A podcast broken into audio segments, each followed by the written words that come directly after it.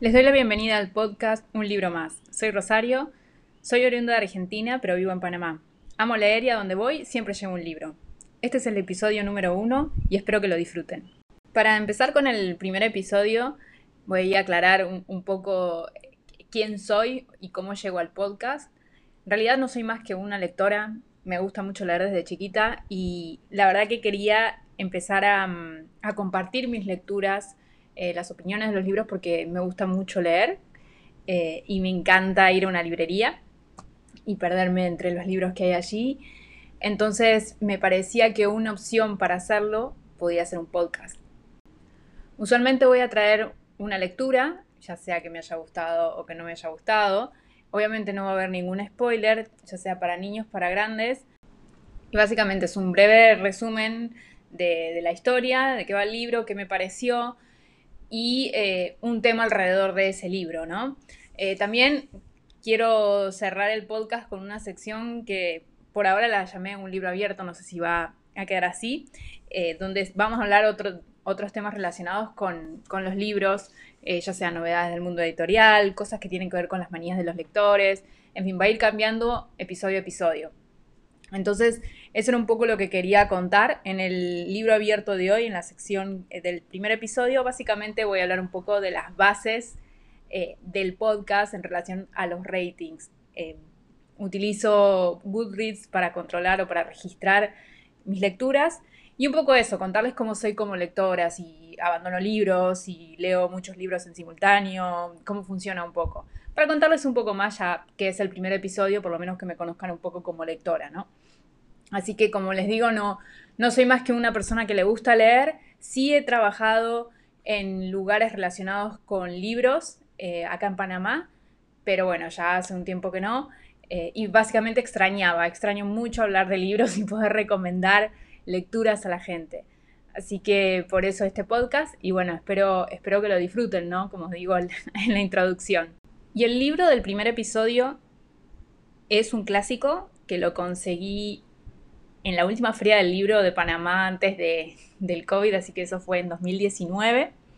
Y está editado por la Penguin Clásicos, es parte de la colección de Penguin Clásicos, que son los libros de color negrito, que recopila todos los clásicos o gran parte de los clásicos de la literatura.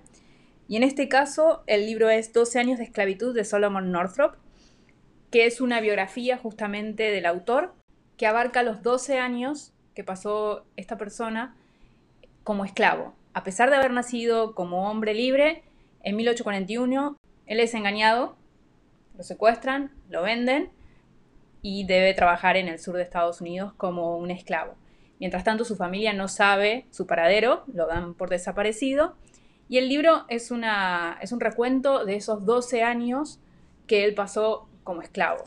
Lo primero que hay que decir es que no es una historia fácil de leer, en el sentido que lo que cuenta es muy duro y leerlo desde el 2021 con todo lo que pasó en el 2020 en Estados Unidos, con todas las cuestiones alrededor del racismo, eh, todavía es una lectura más difícil aún y de hecho a mí me llamó la atención que en Booktube, cuando hablaban de los libros que hay que leer para educarse sobre el racismo, no mencionaran este que habla de la base del racismo en cuanto a la historia, ¿no? Entonces, no es un libro eh, que es complicado en cuanto a la forma en que está escrito. Es muy accesible. Y es una autobiografía. De hecho, hay una discusión, que lo, mencionan en el libro, que no se sabe si realmente él escribió o alguien más lo escribió por él porque es su historia, ¿no? Probablemente hayan visto o han escuchado que hay una película. La película es muy buena, ganó el Oscar si mal no recuerdo, pero obviamente el libro es mejor. Porque el libro tiene unas reflexiones que obviamente salen de la pluma de la, misma persona, que valen muchísimo la pena. Yo de hecho lo tengo bastante marcado, tengo varias, varios post-it con algunas frases y algunas reflexiones que hace eh, que llaman muchísimo eh, la atención, definiciones del hombre blanco. Hay hasta frases donde el autor parece justificar y perdonar el sistema de esclavitud, cosa que es muy llamativo. Uno jamás creería que una persona que pasó por eso podría de algún modo justificarlo o, o encontrar alguna forma de perdonar, si se quiere, lo que le hicieron. De hecho, en algunos casos habla de alguno de sus amos de una manera eh, bastante agradecida. A mí el libro me gustó muchísimo, de hecho se transformó en una de las mejores lecturas del 2020, porque fue el año pasado que recién lo leí, a pesar de haberlo comprado en el 2019. Y la verdad que es una lectura que me sorprendió, pese que había escuchado algo sobre la película y me podía imaginar con el título qué tema iba a tratar, o uno de los temas que iba a tratar el libro no me esperaba engancharme con la historia eh, y que me generara tantas cosas ni encontrarme con tantas reflexiones. Que de repente tuviese que subrayar, detenerme para, para marcar algunas cosas, habla también de una, de una, muy buena lectura, porque obviamente no era para marcar, para decir esto qué es, sino eh, las frases, los temas. Eh, en ese sentido es un libro que me, me impactó de algún modo. Y lo bueno que tiene el libro, nuevamente lo voy a decir, es muy accesible entonces, eh, podés no tener demasiado conocimiento sobre el tema esclavitud. De hecho, yo no es que tenga muchísimo conocimiento. Había leído un libro en relación a la esclavitud, que ahora lo voy a mencionar, pero es tan accesible la forma en que está escrito que uno lo, va llevando muy rápido. Y la verdad es que te metes en la historia, obviamente es una historia difícil. Es un libro sumamente recomendado si quieren saber un poco más sobre el tema de la historia de Estados Unidos y sobre todo el tema de la esclavitud y bueno, obviamente después ver la película, la película es buena, sí, pero el libro obviamente es mejor. Así que esta es la primera recomendación que les traigo y enganchado al, tema de, esclavitud, ya que estamos hablando eh, de esa parte de la historia, de ese momento de la historia, también les quiero recomendar El ferrocarril subterráneo de Colson Whitehead. Este es un libro que ganó el premio Pulitzer y el National Book Award. En español lo publicó Literatura Random House. Es un libro muy bueno, muy, muy bueno. Creo que yo le di cuatro estrellas, si mal no recuerdo. Y utiliza este concepto del ferrocarril subterráneo y le da como un giro un poco eh, fantasioso, pero el trasfondo obviamente es el tema de la esclavitud y el personaje principal es Cora, que es una, esclava que vive en Georgia y que básicamente quiere, quiere escapar del sistema de esclavitud. Entonces es todo su recorrido mientras hace, mientras se está escapando, ¿no?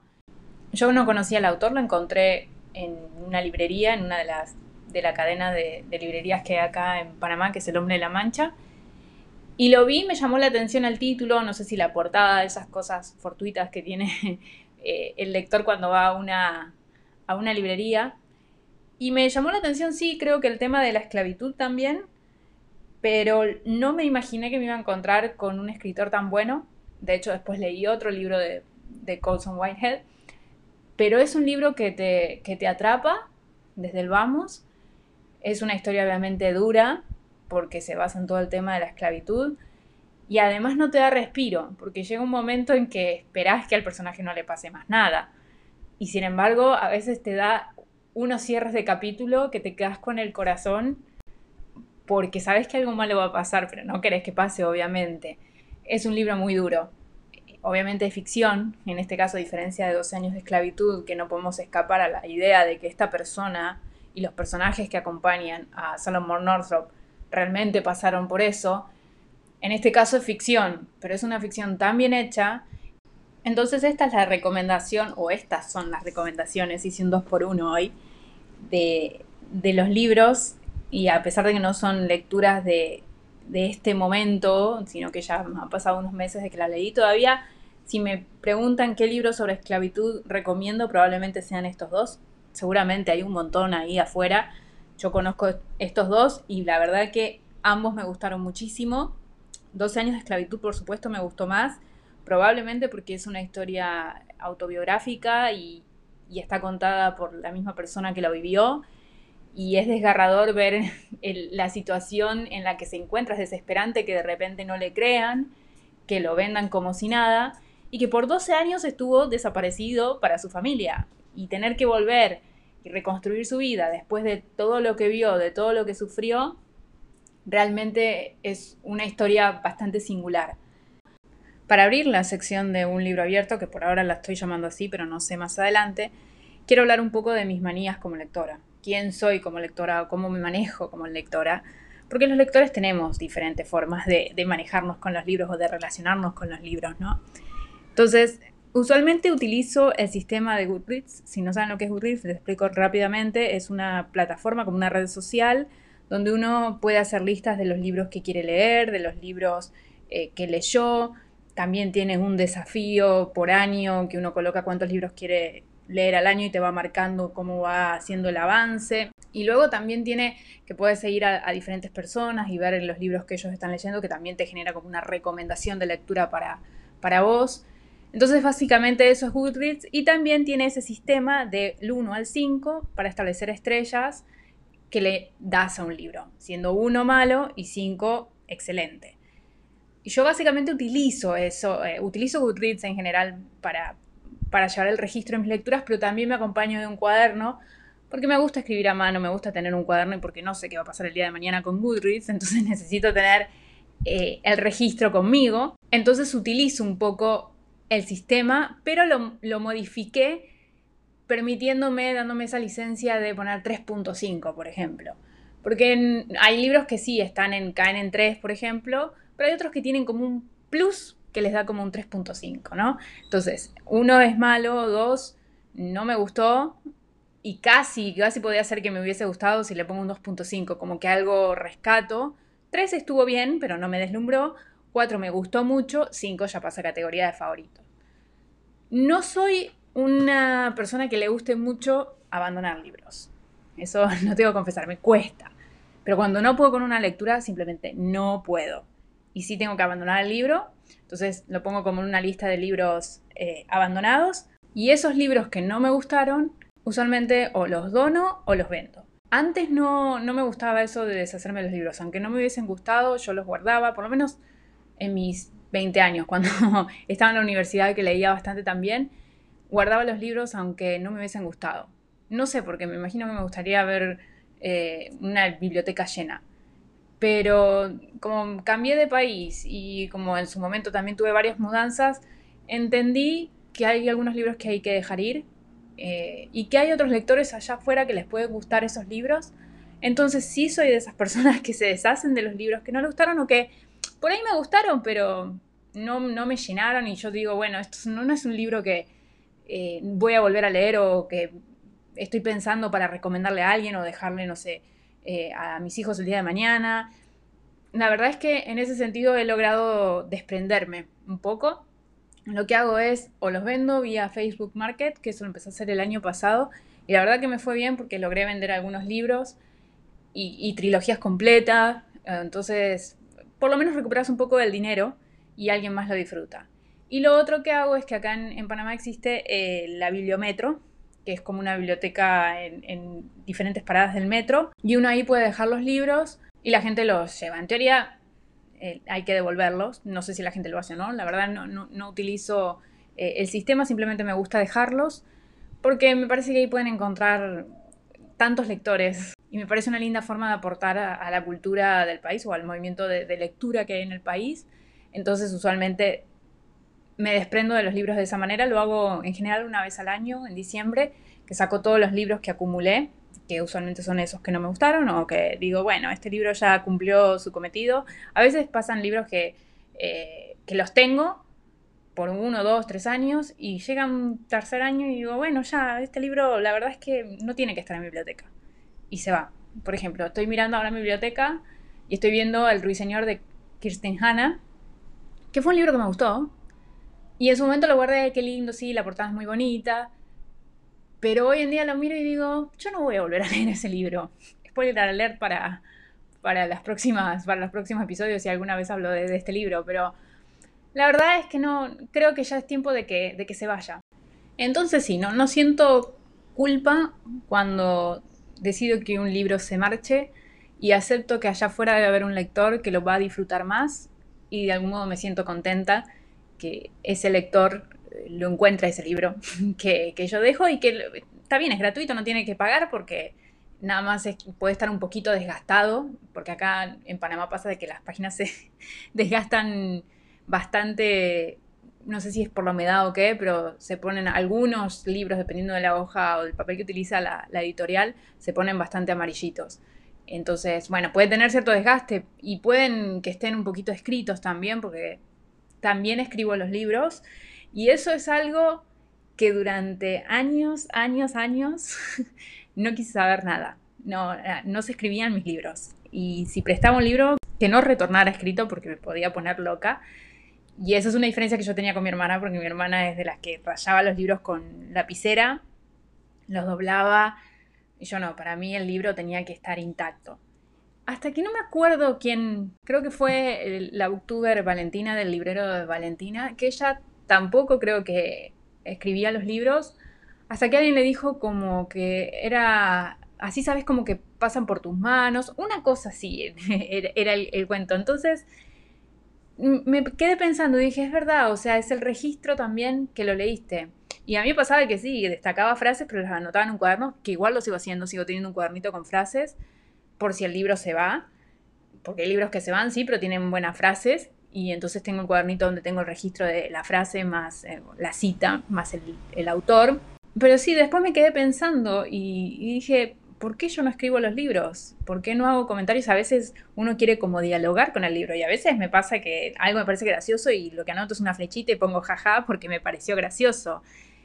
Y es una, lectura totalmente diferente. Realmente no entiendo por qué durante tantos años me perdí de, encontrarme con las lecturas de esta forma, en donde dialogas, en donde comentás, en donde incluso también te enojas y me pasa con algunos libros que digo, ¿y esto qué es? ¿Qué, me estás diciendo? Y, y, discuto con el libro de algún modo. Y es una lectura totalmente diferente. Así que sí soy una convertida en ese caso. Era de las que decía, jamás no se escribe un libro. Sí lo hago con eh, lanzamina o lápiz, y, y sí le hago flechita y bueno, y voy comentando, eh, pero, pero lo recomiendo porque para mí es una lectura totalmente diferente. A pesar de que uno cree que va a destruir el libro, no, o sea, es, es, es testimonio de que el libro pasó por tus manos. Y otra de las manías que tengo es que intercalo géneros. Usualmente leo cinco libros al mes, más o menos. Obviamente hay épocas en donde puedo leer más, hay épocas donde puedo leer menos. Hace unos meses tuve un cambio en mi vida personal que no, me permitió leer más de un libro al mes. Ahora obviamente me, ajusté y por eso también ahora puedo lanzar el podcast porque tengo más tiempo. Sí leo un libro a la vez, no puedo, no soy de esas lectoras que mm, tienen una pila de cinco libros en la mesita de luz. Voy con uno y esa es mi lectura hasta que lo termino. No puedo andar mezclando historias, se ve que no, no, tengo esa concentración o no esa capacidad de eh, entrelazar historias. De hecho, me cuesta bastante con las trilogías, con las sagas, que si no las leo seguidito, me olvido de lo que pasó. Entonces tengo como que volver para atrás y, y hay cosas que por ahí me pierdo. Entonces intento leerlas bastante seguido. Intento que no, se, no haya tanto espacio entre una lectura y otra del libro que de una saga, digamos. Obviamente a veces es difícil si la saga no se terminó, que me va a pasar con Juego de Tronos, bueno, con Canción de Hielo y Fuego, porque no, no se ha terminado. Está bien, yo todavía tengo que leer los últimos tres libros, y bueno, esa es una decisión porque son largos, pero sé que después me va a pasar que voy a terminar el quinto y voy a esperar a que salgan los otros y no sé cuándo van a salir y probablemente me olvide la mitad de las cosas. Entonces, sí, en ese sentido, eh, creo que soy una lectora que por ahí puede perder el, foco. Entonces sí me enfoco en una sola lectura, ¿no? no intercalo lecturas. Lo que sí hago es no repetir géneros. Es decir, si leí uno de fantasía, no puedo leer uno de ciencia ficción o fantasía, aunque son dos géneros diferentes, pero eh, tengo que leer un contemporáneo, un clásico y después pasar a fantasía. Antes lo que hacía, que ahora sí porque tengo bastante acumulado de, fantasía que tengo por leer, pero antes lo que hacía es que intercalaba continentes. Si leía un autor latinoamericano, no podía después leer otro latinoamericano. Tenía que leer un europeo, un asiático, un africano. O lo mismo también con idiomas, ¿no? Pues pese a que obviamente leo traducido, sí intentaba que viniesen de diferentes partes del mundo como para ir trasladándome, ir viajando a través de la lectura esa sensación un poco, ¿no? Eh, y, no que no se me mezclaran por ahí historias. Si leía, no sé, dos autores argentinos, que no se me mezclaran. Y así lograba separarme un poco de la, de la lectura. Hoy en día, porque realmente en un momento tuve como, un momento, hace como año y medio, dos, como que quise comprar un montón de libros de fantasía y me llené de libros de fantasía, incluso de Young Adult, que me cuestan un poco porque no es un género que me guste mucho, como que ya me cansé y de esos usualmente sí los leo, ah, qué bien, y ya los paso, eh, los regalo. Hay otros de fantasía como eso, lo de Canción de Hielo y Fuego, que sí me gusta mucho. Pero sí, me acumulé, como que compré muchos libros, no sé qué me pasó de, de, fantasía y ahora sí tengo que intercalar entre contemporáneo, clásico y fantasía, porque una de las metas que tengo que nunca voy a cumplir es leer todos los libros que tengo físicos pendientes y no comprar más. Nunca lo cumplo, todos los años digo lo mismo. Sí he bajado, he reducido la cantidad de libros, sobre todo por esto de fantasía que me pasó, que compré una cantidad absurda y me doy cuenta de que no es que hay ciertos libros como de Young Adult que no, que no me gustan o que no, no, no es que son malos, simplemente que no van con mi edad ya y me gusta más lo que es una fantasía más elaborada, ¿no? Entonces, esas también son algunas de, de, las manías. Podemos contar el tema de que compro muchos libros. Sí los voy leyendo, pero eh, es ridículo tener una gran cantidad de libros sin leer, sumado que también tengo libros en Kindle. Entonces, eh, la cantidad de libros pendientes que tengo, no, quiero ni, tengo que contar el número, pero no sé si quiero decirlo en el primer episodio. Así que eso es un poco para contarles alguna de mis manías como lectora. Y bueno, hasta acá el primer episodio. Espero que les haya gustado las recomendaciones que les traje. Y bueno, no sé, me gustaría también conocer un poco sus manías como lectores, si coinciden conmigo o, son de los que dicen, no, un libro no, no, se, no se raya en absoluto, no se escribe, no, tiene que permanecer intacto. O si se han convertido, como, como es mi caso. Así que me encantaría leer eh, su feedback. Este es el primer episodio, perdón si hay algo que todavía falta ajustar y antes de despedirme les voy a tirar una pista que esto, para jugar un poquito, a ver si adivinan qué libro estoy leyendo en este momento. Y es el primero de una saga de Young Adult de fantasía. A ver si adivinan. Tiene muchos libros esa saga, muchos libros. Está dividido en diferentes trilogías. Pero a ver si adivinan cuál estoy leyendo. En fin, Gracias por pasarse por acá y los veo en el próximo episodio de Un libro más.